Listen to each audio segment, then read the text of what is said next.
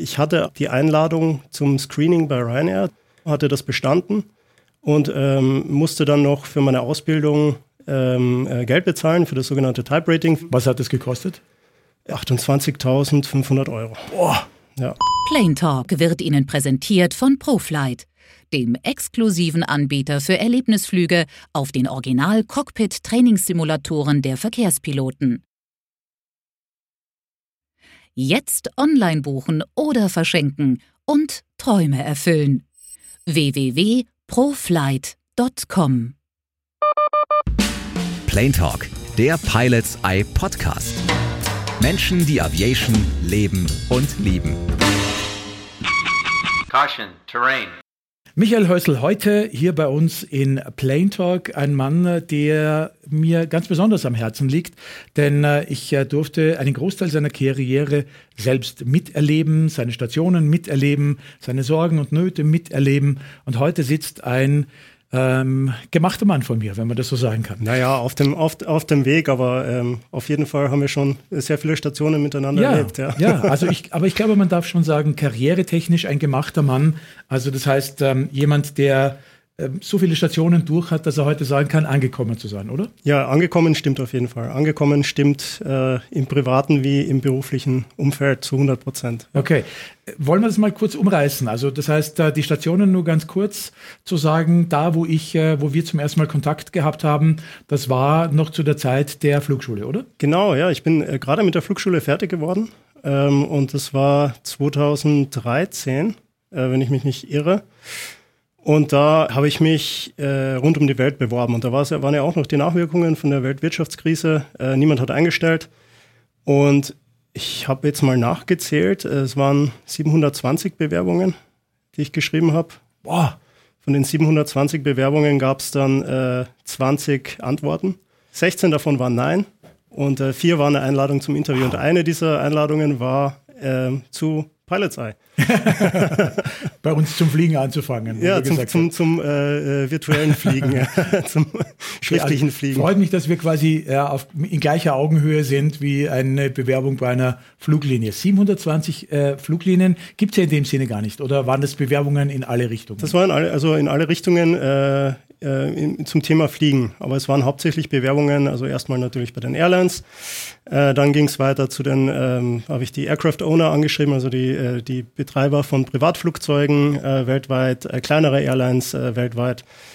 Und äh, ja, und dann halt alles, was mit dem Fliegen irgendwie zu tun hat, um da Fuß zu fassen. Also das heißt, du hast bei Ryanair angefangen, für sehr Richtig. wenig Geld oder gar nicht, sprechen wir gleich drüber, dort mal zu fliegen, deine ja, ersten paar tausend Stunden da, Das stimmt nicht, das mit dem wenig Geld stimmt nicht. Nein. Okay. Das war ähm, sehr viel Arbeit, aber... Okay, sprechen ja. wir gleich. Dann bist du quasi zu einer Fluglinie gegangen, wo es sehr viel Geld gab, aber ja. auch sehr viele Entbehrungen. Ja war Katar. Richtig, ja. Und jetzt bist du quasi bei einer Fluglinie, die wir alle bestens kennen. Richtig. Äh, Leipzig gebased, äh, ja. äh, Fracht. Also das heißt, ja. wo wärst du heute, wenn du noch bei Ryanair wärst? In dieser Krisenzeit? Ähm, ich wäre vermutlich äh, in irgendeiner Basis europaweit als äh, Kapitän gebased ähm, und würde hoffen, dass ich noch eine Anstellung hätte oder äh, würde in Kurzarbeit sein. Also das heißt, ähm, du bist jetzt quasi ein äh, Senior First Officer mit Beschäftigung und das ist besser als ein Kapitän bei Ryanair, der momentan nicht fliegen würde wahrscheinlich. Das mit dem Kapitän hin oder her, man soll ja immer irgendwo äh, sein, wo man sich wohlfühlt, ne? wo man sich zu Hause fühlt. Ähm, ich komme ursprünglich aus Österreich, äh, da gibt es keine Basen von Ryanair. Und ähm, vor allem wäre es auf der Kurzstrecke geblieben. Und ich wollte, mein Traum war immer schon Langstrecke zu fliegen. Äh, und den habe ich mir dadurch verwirklicht, dass ich halt dann weggegangen bin. Ist das ein typisches Verhalten, dass man sagt, nö, ähm, ich gehe jetzt nicht quasi diesen ersten Weg ja. auf, den, auf die vier Streifen, sondern ich schaue mir die Welt noch weiter an. Und zwar die Welt natürlich im Sinne von andere äh, ja. Auftraggeber. Ach, ganz unterschiedlich. Also das Schöne an der Fliegerei ist, sie ist ja, sie ist ja so vielfältig und so unterschiedlich und es gibt so viele unterschiedliche Karrieren und, und, und, und Typen Mensch. Äh, da da gab es alles. Also ich hatte äh, gute Freunde, die, die waren, mit denen bin ich schon als Kapitän geflogen, also die waren mein Kapitän quasi äh, und wir sind zusammen geflogen. Und die sind dann später äh, wieder als First Officer irgendwo auf die Langstrecke gegangen. Die haben den Schritt gemacht. Ähm, Freunde von mir haben sehr schnell ihr Upgrade zum Kapitän erhalten und sind dann äh, dabei geblieben. Ich habe eine Konversation miterlebt, die ich heute sehr gut nachvollziehen kann, dass Joe Moser, damals äh, Flight Operations Chef äh, von äh, Aerologic damals schon, gesagt hat, ach Michael, geh doch mal zu Ryanair und flieg deine ersten 500.000 Stunden. Genau, und wenn ja. du dann noch immer nichts kaputt gemacht hast, kannst du zu mir kommen. ganz, ganz so war es nicht, aber das, die Situation war, war sehr interessant, weil ähm, äh, ich mich damals auch bei Aerologic beworben hatte, eben als Second Officer, also als, äh, äh als jemand, der dann äh, noch nicht starten und landen darf, der quasi im Reiseflug als äh, äh, Relief, als Ruhepausenvertretung äh, für den, den First Officer. Ja, da, da gibt es einen Flug von uns, da gibt es den Wolblensky äh, nach genau, Hongkong, der Richtig, genau ja. so eine Funktion innehatte. Genau, und da hatte ich mich drauf beworben nach der Flugschule. Ähm, ich hatte aber die Einladung zum Screening bei Ryanair, zum Interview, früher bekommen, hatte das bestanden und ähm, musste dann noch für meine Ausbildung ähm, äh, Geld bezahlen für das sogenannte Type Rating, für die, für die Typenberechtigung, für die Boeing 737. Was hat das gekostet? Äh, das waren damals 28.500 Euro. Boah. Ja. Und äh, war im Nachhinein aber eine sehr gute Investition. Ähm, man hat das auch. Warum hat die Ryanair nicht bezahlt? Weil ich meine, äh, das ist doch quasi äh, mandatory, notwendig, ja? lebensnotwendig, sonst kann man ja nicht dort äh, 3-7 fliegen. Also ja, Angebot und Nachfrage. Ne? Also okay. ähm, es gab dann eine Zeit, wo das wieder bezahlt wurde, äh, mhm. wo halt sehr wenige verfügbare Piloten waren, wo, wo die Luftfahrtbranche sehr stark expandiert ist. Und damals war das halt nicht so. Ich war, glaube ich, einer der letzten, die eingeladen wurden zum Screening, bevor äh, dieses, dieses Screening-Portal zugemacht wurde für eine Zeit, mhm. weil die einfach keine Leute gebraucht haben. Mhm. Und dann okay. äh, ist es natürlich aus äh, kaufmännischer Sicht für die, für die Airlines sehr ähm, clever eigentlich, muss man sagen, dass man diese okay. Trainingskosten auslagert. Wurden deine 28.000 da von Ryanair ausgelegt und du musstest sie dann abarbeiten oder musst du die wirklich Cash hinlegen? Ich musste die Cash hinlegen, ja. das war natürlich. Äh, du bist von der Uni gekommen, du hattest ja jetzt nicht wirklich irgendwas erarbeitet. Nee, ich hatte, ich hatte überhaupt keine Kohle. Hast du einen also Kredit also das, aufgenommen? ich habe einen Kredit dafür aufgenommen, ja. Pilotenkredit. Die, hm. ähm, ich weiß nicht, ob es das heute noch gibt, aber damals gab es das äh, eben genau für diese, diesen Spezialfall Pilot. Ausbildung, hohe Investitionssumme, die ersten Jahre ähm, in, der, in der Ausbildungszeit kein Gehalt. Äh, die, die das gemacht haben. Und ähm, das scheint, äh, war da natürlich ein äh, bisschen höherer Zinssatz. Äh, aber sie haben es also gemacht. Statt 2%, 4% oder wie? Äh, ich aber meinte, keine 14%. Nee, 14 waren es nicht, aber damals waren das, lass mich lügen, 6,5, 7% vielleicht, okay. die ich da bezahlt habe.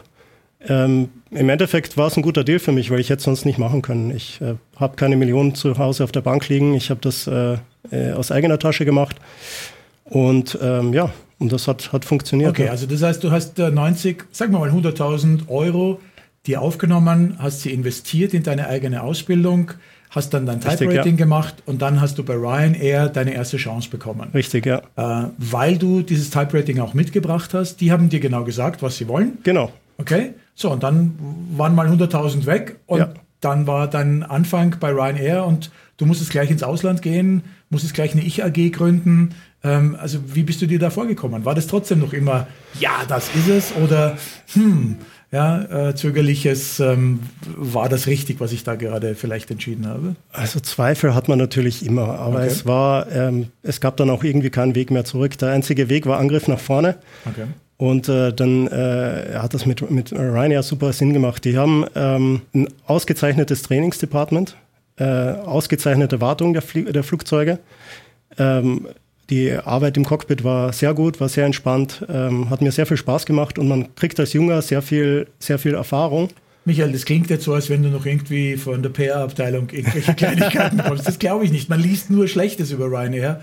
Ich will jetzt auch nicht bashen, aber was, was ist da? Ich meine, du, du musst Geld auf den Tisch legen. Du, du hast, ja, das, du hast das, das aber, du hast das was? aber nicht abgewartet. Ah, okay, entschuldige. Ich war jetzt A vorlaut. Aber, aber, aber die Verträge waren äh, sehr fragwürdig teilweise. Also, äh, so du gesagt hattest, ich AG in, in Irland, ähm, äh, die, die ganze Steuersituation, die ganze, äh, die, das war alles, äh, wurde quasi zur Selbstverantwortung gemacht und ich bin kein ausgebildeter Fachanwalt für internationales Steuerrecht, äh, wie so die wenigsten Piloten das sind. Und das äh, war schon teilweise relativ konfus, äh, was da genau wo abzugeben ist und wo man seine Steuern bezahlt, wo man Sozialversicherung bezahlt österreichischer Staatsbürger, ähm, wohnhaft in Spanien, ähm, irisch zugelassene Flugzeuge für eine Firma mit Niederlassungen in, in der UK und selbst angestellt bei einer Ein-Mann-Firma in Irland. Äh, ja, wo zahlst du jetzt was? Ne? Das äh, waren so Fragen, die man sich stellt. Das war auch. Hast du selber Probleme mit deiner Steuererklärung bekommen? Probleme habe ich keine bekommen. Ich habe das, ähm, das ging äh, sehr einfach mit den spanischen Behörden da zusammenzuarbeiten. Äh, ich weiß, dass es Probleme in Deutschland gab, dass da sehr viele Leute. Also mit ähm, Kollegen, die in Deutschland genau, richtig, waren. Ja. Genau. Äh, auch von der, von der äh, steuerliche Probleme bekommen haben. Äh, ich meine aber, dass das so ausgegangen ist, dass man dann äh, nicht versucht hat, den Einzelnen zu bestrafen, sondern ähm, die sind dann äh, quasi auf die Root Cause, auf die, wo, wo kommt die Ursache her? Und, und äh, ich meine, mittlerweile gibt es da eine Lösung. Ähm, und ich meine, die Verträge, die es äh, heute in Ryanair gibt, sind auch nicht mehr die, die es damals gab. Genau, das wollte ich gerade sagen. Also ich, ich habe ja das Gefühl, alles, was du gerade erzählt hast, war nicht dazu, um dem äh, Piloten selbst zu schaden, sondern quasi Schlupflöcher zu finden, vielleicht weniger Steuern zu zahlen. Aber das hat nichts an deiner Tätigkeit äh, quasi oder an der Sicherheit deiner Tätigkeit. Überhaupt nicht, überhaupt nicht. Ähm, es gab, jede Firma hat immer ihre Baustellen und es gab in, in, in Ryanair ähm, gewisse Baustellen, die waren halt eher im vertraglichen Bereich. Ähm, mit der Sicherheit wurden da keine Abstriche gemacht. Aber ich bin guter Dinge. Wir werden pünktlich auf unseren Taifun treffen in Hongkong.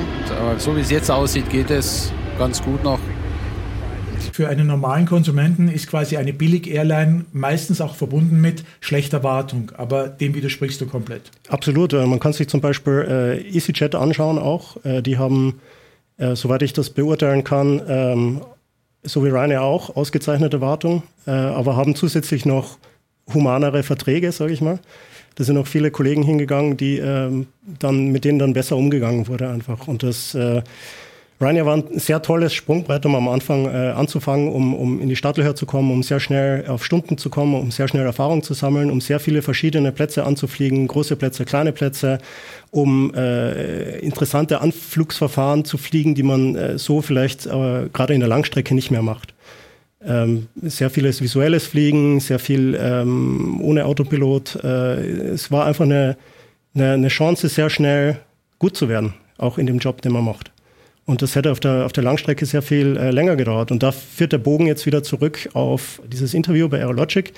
Ich hatte nämlich eine Woche, bevor ich dieses Interview hatte damals, äh, diese 28.000 Euro bezahlt für das Type-Rating, hatte schon einen Starttermin bei Ryanair und dann kam plötzlich die Einladung zu Aerologic.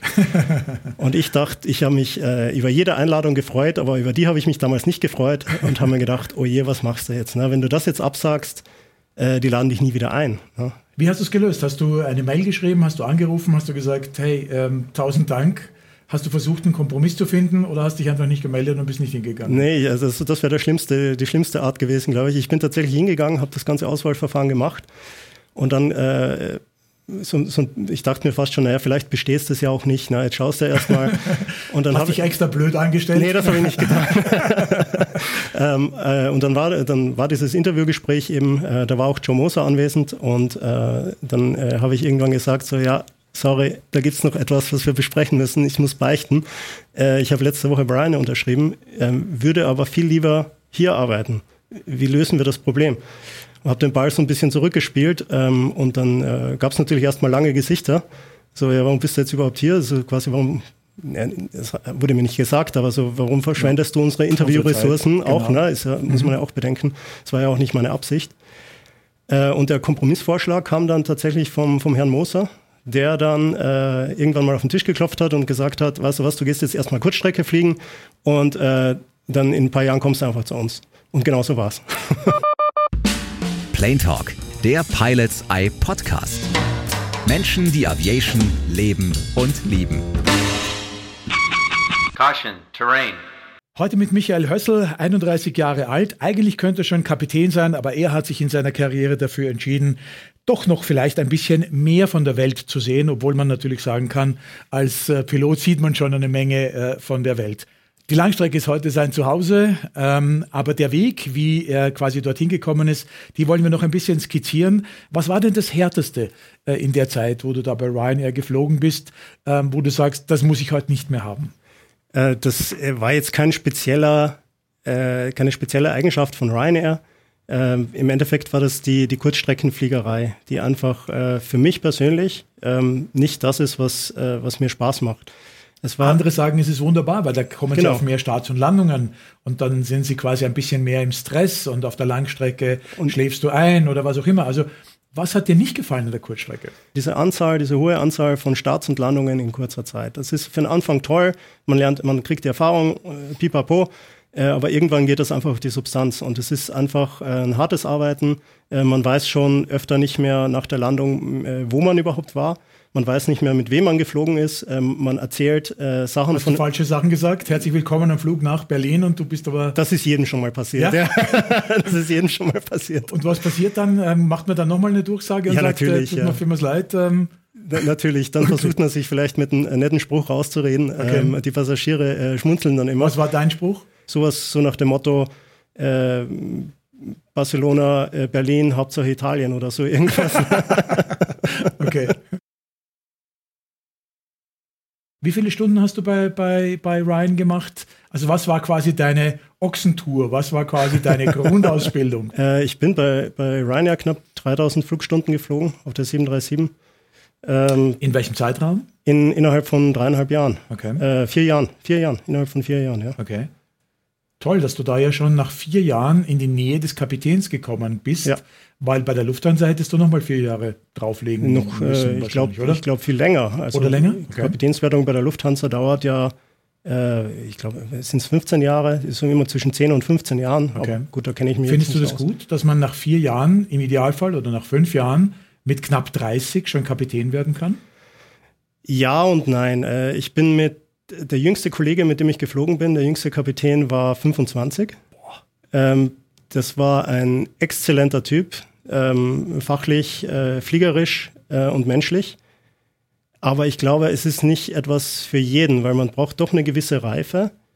Äh, ich weiß nicht, ob ich es mir damals zu dem Zeitpunkt zugetraut hätte. Ich glaube nicht. Ich glaube, ich war noch zu jung. Und zwar welche Reife? Nicht die technische Reife? Nein, die, die persönliche einfach, die Lebenserfahrung. Einfach ein gewisses, äh, eine, gewisse persönliche Weltanschauung und Reife, die man an den Tag legt. Ähm, weil als Kapitän ist man ja nicht ähm, äh, in erster Linie Pilot, sondern äh, in erster Linie Manager. Man managt ein Team, das äh, größer oder kleiner sein kann, je nachdem. Bei der Fracht ist es dann eher kleiner. Äh, auf Passagierfliegern ist es dann relativ groß. Bei Katar sind wir mit äh, teilweise 20 zu 20 geflogen, also mit äh, vier Piloten im Cockpit und 16 Flugbegleitern. Ich glaube, es ist eine sehr persönliche ein sehr persönlicher Reifeprozess. Ähm, manche erlangen das vielleicht früher, manche später, manche gar nicht. Ähm, es ist sehr abhängig von der Person. Also ich habe sehr junge Kapitäne getroffen, die ausgezeichnet waren in dem, was sie gemacht haben. Ich habe sehr alte Kapitäne getroffen, die äh, nicht ganz so ausgezeichnet waren in dem, was sie gemacht haben. Okay. Ähm, äh, aber es ist natürlich äh, von der Airline ein großer Vertrauensbonus, der einem entgegengebracht wird, wenn man so jung ähm, so ein teures Flugzeug mit so vielen Menschenleben an Bord auch oder so äh, in der Fracht jetzt dann auch ähm, Materialwert und äh, trotzdem Menschenleben an Bord Logisch. in die Hand gelegt. Aber danke, Michael, weil jetzt beginne ich umzudenken, weil das heißt, wenn ich heute als Passagier einen sehr jungen Kapitän treffe, irgendwo sehe, dann äh, muss es eigentlich Vertrauen einflößen, weil der wäre niemals so jung Kapitän geworden, wenn er nicht exzeptionell wäre. Das, Kann ich das deinen Worten entnehmen? Das glaube ich auch, ja. Das glaube ich auch. Ich glaube nicht, ähm, ich glaube, dass es schwieriger ist, als junger, sage ich nochmal, unter, unter 30er Kapitän zu werden, eben genau wegen dem, wenn man dann auch noch ein sehr junges Aussehen hat, dann macht es das nochmal schwieriger. Weil man muss ja auch das, äh, den Respekt der Crew haben. Man muss ja auch die Leute führen können. Und äh, wenn dann der Großteil der Besatzung älter ist als man selbst, ja. ähm, äh, das macht es nicht leichter. Im Gegensatz, das macht den, den Job sehr schwer. Sehr schwer. Und da, da habe ich Beispiele gesehen, die das äh, ausgezeichnet gelöst haben. Ähm, für mich ist die, diese ganze Zeit als äh, erster Offizier zu fliegen äh, wie eine sehr lange Lehrzeit, in der man äh, sich von äh, Kollegen, die ihren Job ausgezeichnet oder gut machen, äh, gewisse Sachen ähm, abschauen kann, gewisse, gewisse Methoden abschauen kann, ähm, wo man denkt, so, so will ich das später auch machen, so will ich das einmal machen, so will ich sein. das geht dann auch in Richtung Persönlichkeitsentwicklung. Ähm, und dann gibt es auch die Kollegen, die das, wo man lernt, so will ich das auf keinen Fall machen. Und von denen lernt man fast noch mehr als von den Kollegen, die das richtig gut machen. Plane Talk, der Pilots Eye Podcast, ist eine Produktion von Pilots Eye TV. In Zusammenarbeit mit aero.de Deutschlands Aviation News für Kenner und Könner. Im Internet unter www.aero.de. Dual Input. Heute mit Michael Hössel, ein Pilot, äh, wo man durchaus sagen könnte, der schon weit gereist ist, aber damit meinen wir natürlich nicht die geflogenen Meilen, sondern äh, damit könnte man sagen, drei Arbeitgeber in relativ angepasster Zeit ist eine ganz hervorragende Sache. Über Ryanair haben wir gesprochen. Jetzt waren die 3000 Stunden voll, viereinhalb Jahre hinter dir. Deine Entscheidung, dass du nicht Kapitän wirst, äh, auch getroffen. Ja. Und jetzt äh, gehst du plötzlich nach Doha genau. äh, und lässt dich dort quasi mit Gold aufwiegen. ja, schön wäre es gewesen. Nee, es war natürlich schon, die Bezahlung war sehr gut. Ähm, Doha war eine sehr interessante Erfahrung, sehr vielschichtige Erfahrung äh, und äh, eine Erfahrung der Extreme, äh, positiv wie negativ.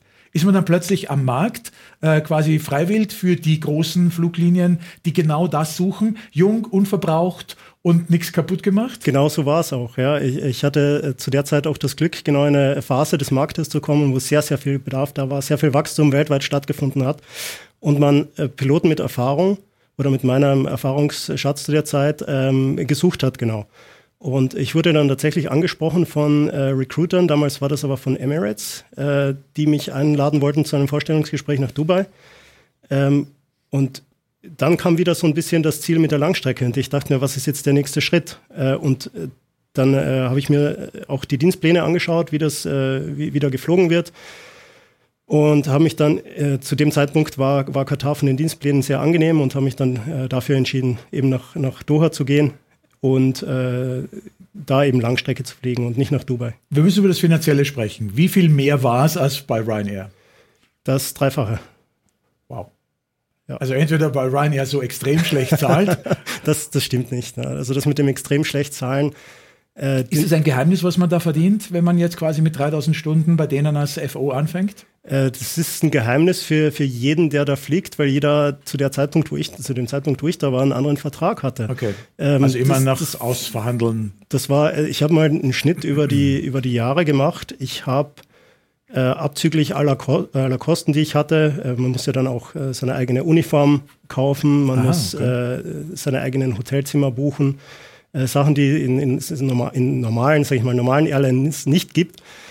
Ähm, ich ich habe äh, im Schnitt, ich glaube, viereinhalbtausend Euro nach Steuern verdient. Okay, ähm, netto. Netto. Pro Monat? Genau. Also das sind äh, 50, 60 im Jahr. So in etwa, ja. Als FO. Also das heißt, beim Dreifachen sehen wir dann im Jahr bei 180. Ähm, kommt ein bisschen darauf an, wie viel man geflogen ist. Und, ähm, aber wenn man das ganze Paket zusammenzählt äh, mit, mit Pensionsgeld, was eingezahlt wurde, mit, äh, mit allen, äh, man kommt ungefähr in die Richtung, vielleicht war es ein bisschen weniger, vielleicht war es das zweieinhalbfache.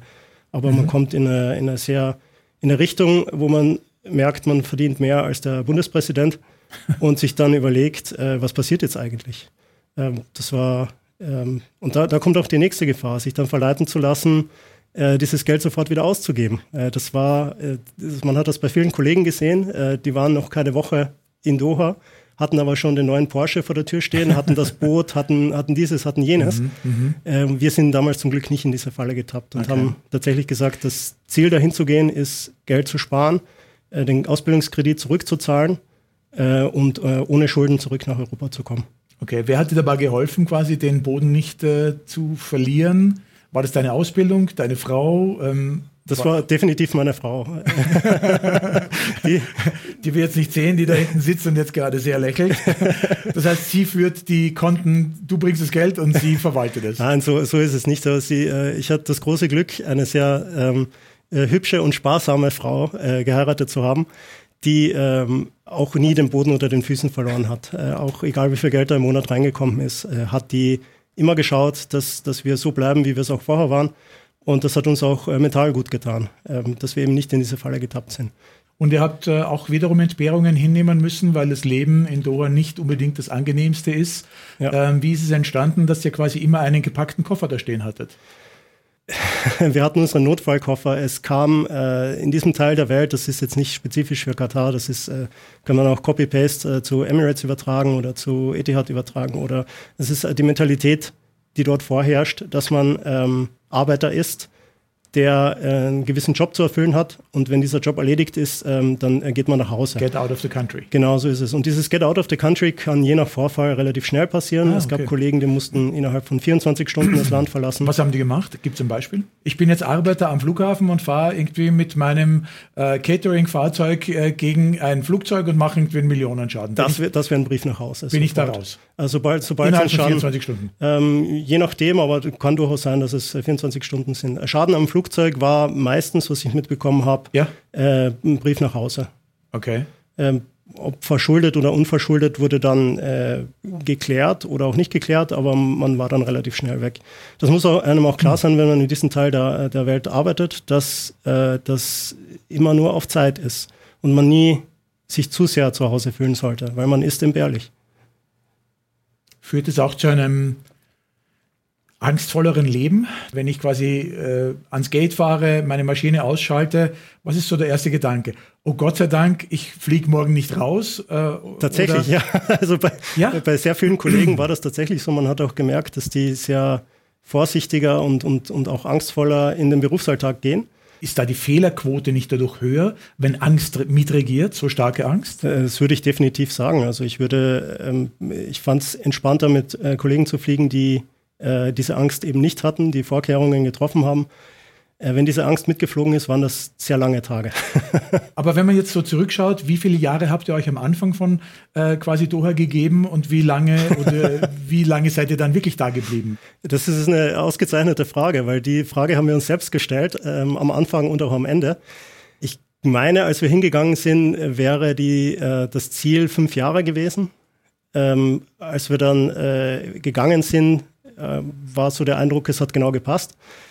Wie lange wart ihr jetzt im Endeffekt da? Zweieinhalb Jahre. Zweieinhalb Jahre. Zweieinhalb Jahre. Nach zweieinhalb Jahren hat es dann gereicht.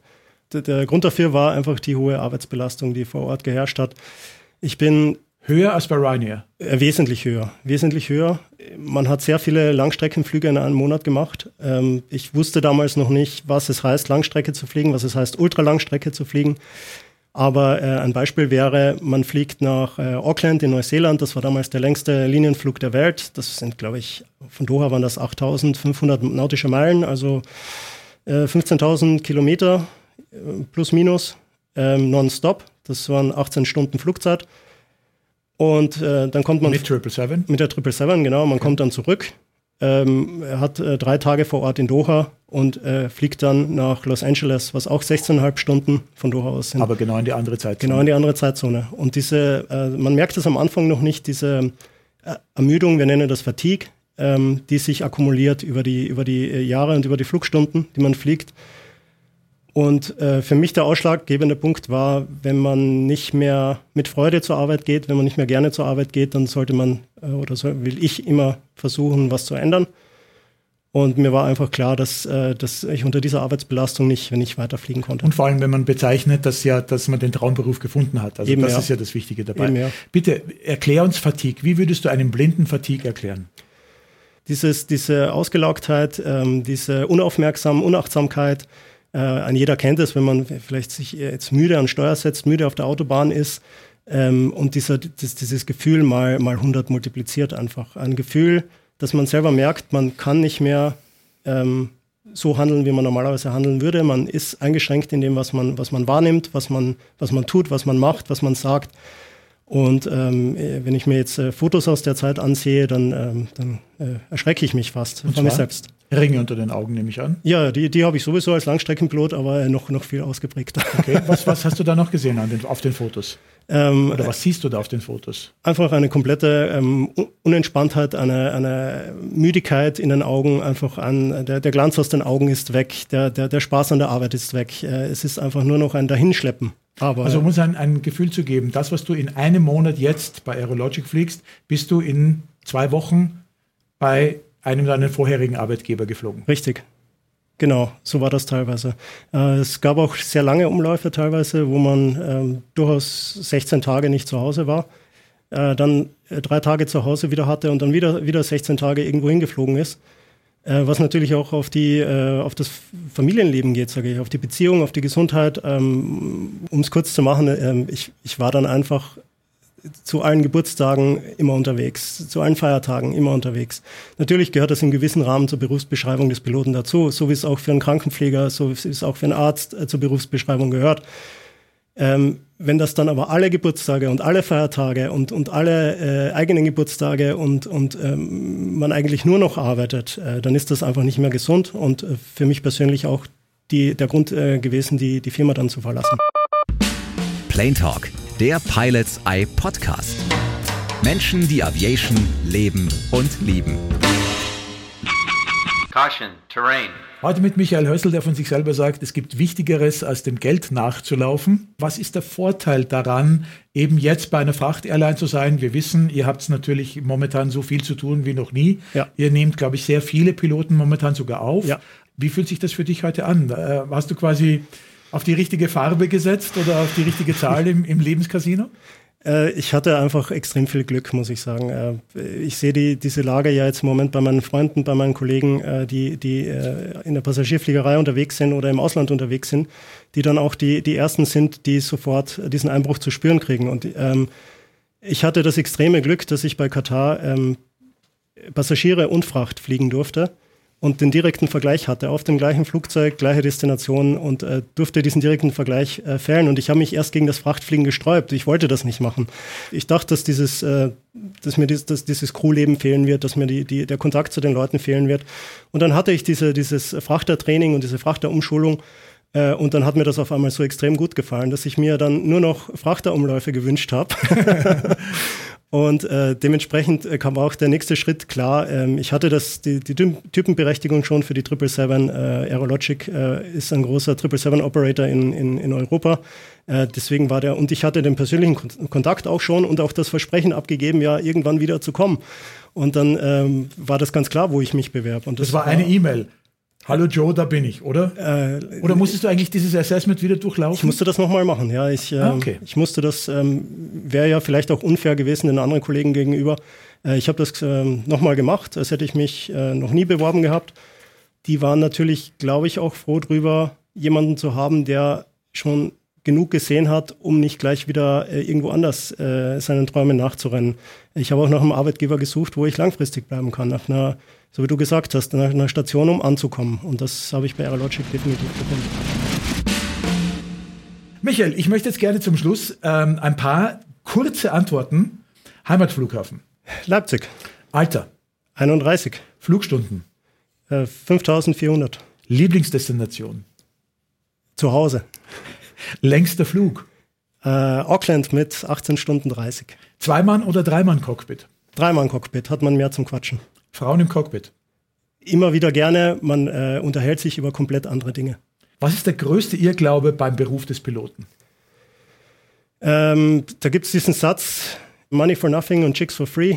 Ähm, wenn man den Beruf des Piloten erwählt, wegen den Streifen an der Jacke und den vermeintlichen äh, Flugbegleiterinnen, die einem nachlaufen, dann äh, sollte man sich seine Berufsplanung nochmal überdenken. Wenn du dir es aussuchen könntest, Engine Failure oder Rapid Decompression? Oh, auf jeden Fall Engine Failure. Weil? äh, muss man ja immer auf Holz klopfen. Ist mir beides noch nie passiert. Ich habe tatsächlich einen Kollegen, dem, dem sind schon drei Rapid Decompressions passiert und der hat gemeint, ähm, es kann sein, dass einem das Trommelfell platzt, es kann sein, dass man sich übergibt. Das ist wie ein Schlag in die Magengrube, habe ich mir sagen lassen. Und ein Engine Failure ist ein Standardverfahren, was man im Simulator übt. Wobei hattest du es zuletzt richtig lustig im Cockpit? Das Schöne ist, man, man kann sich immer einen Spaß machen. Also da, da, da gibt es ein paar Kollegen, wenn man mit denen fliegt, weiß man, der, man schaut nicht mehr auf die Uhr. Das, der, der Flug erledigt sich von alleine. Und das ist zum Glück, die Stimmung in, in der Firma ist, ist ausgezeichnet. Wir, wir verstehen uns einfach und das, äh, der Tag vergeht. Und die letzte Frage, die in diesen Tagen die allerschwierigste ist, was würdest du heute einem 18-Jährigen sagen? und zwar unter Maßgabe Corona, unter ja. Maßgabe 1100 Piloten raus ja. bei der Lufthansa, 700, die in der Schule nicht wissen, ob sie weitermachen. Ja. Äh, das ist eine extrem schwierige Situation. Äh, mein Ratschlag oder das, was ich in der Situation vielleicht selbst machen würde, wäre mir ähm, erstmal ein zweites Standbein zu sichern, bevor ich mit der Ausbildung anfangen würde. Äh, der Beruf des Piloten ist nach wie vor extrem mit Leidenschaft verbunden, mit, mit tollen Erlebnissen und, und, und tollen Sachen verbunden, auch mit sehr vielen negativen Sachen verbunden. Äh, wie man jetzt gerade sieht, man ist der Erste in der Krise, der, der, der quasi äh, um seinen Job bangen muss. Ich würde mich wenn ich jetzt 18 wäre und jetzt gerade fest äh, mich dazu entscheiden müsste, Flugschule oder nicht Flugschule, ähm, ich würde das, den Traum nicht aus den Augen verlieren. Ich würde aber erstmal schauen, dass ich vielleicht ein Studium mache, eine Ausbildung mache, ähm, auf die man zurückfallen kann. Weil so ein zweites Standbein, das hat noch niemandem geschadet. Ein wunderschönes Schlusswort, Michael. Ich danke dir vielmals. Du hast uns einen hervorragenden Einblick gegeben in eine Karriere, äh, wie man etwas richtig machen kann. Herzlichen Dank. Danke für deine Zeit. Vielen Dank, dass ich hier sein durfte. Engine One out. Plain Talk lässt sich abonnieren auf Spotify, Deezer, Apple Podcasts und YouTube. Alle Filme zu den Gästen und Geschichten im Internet unter pilotseye.tv. Engine 2 out.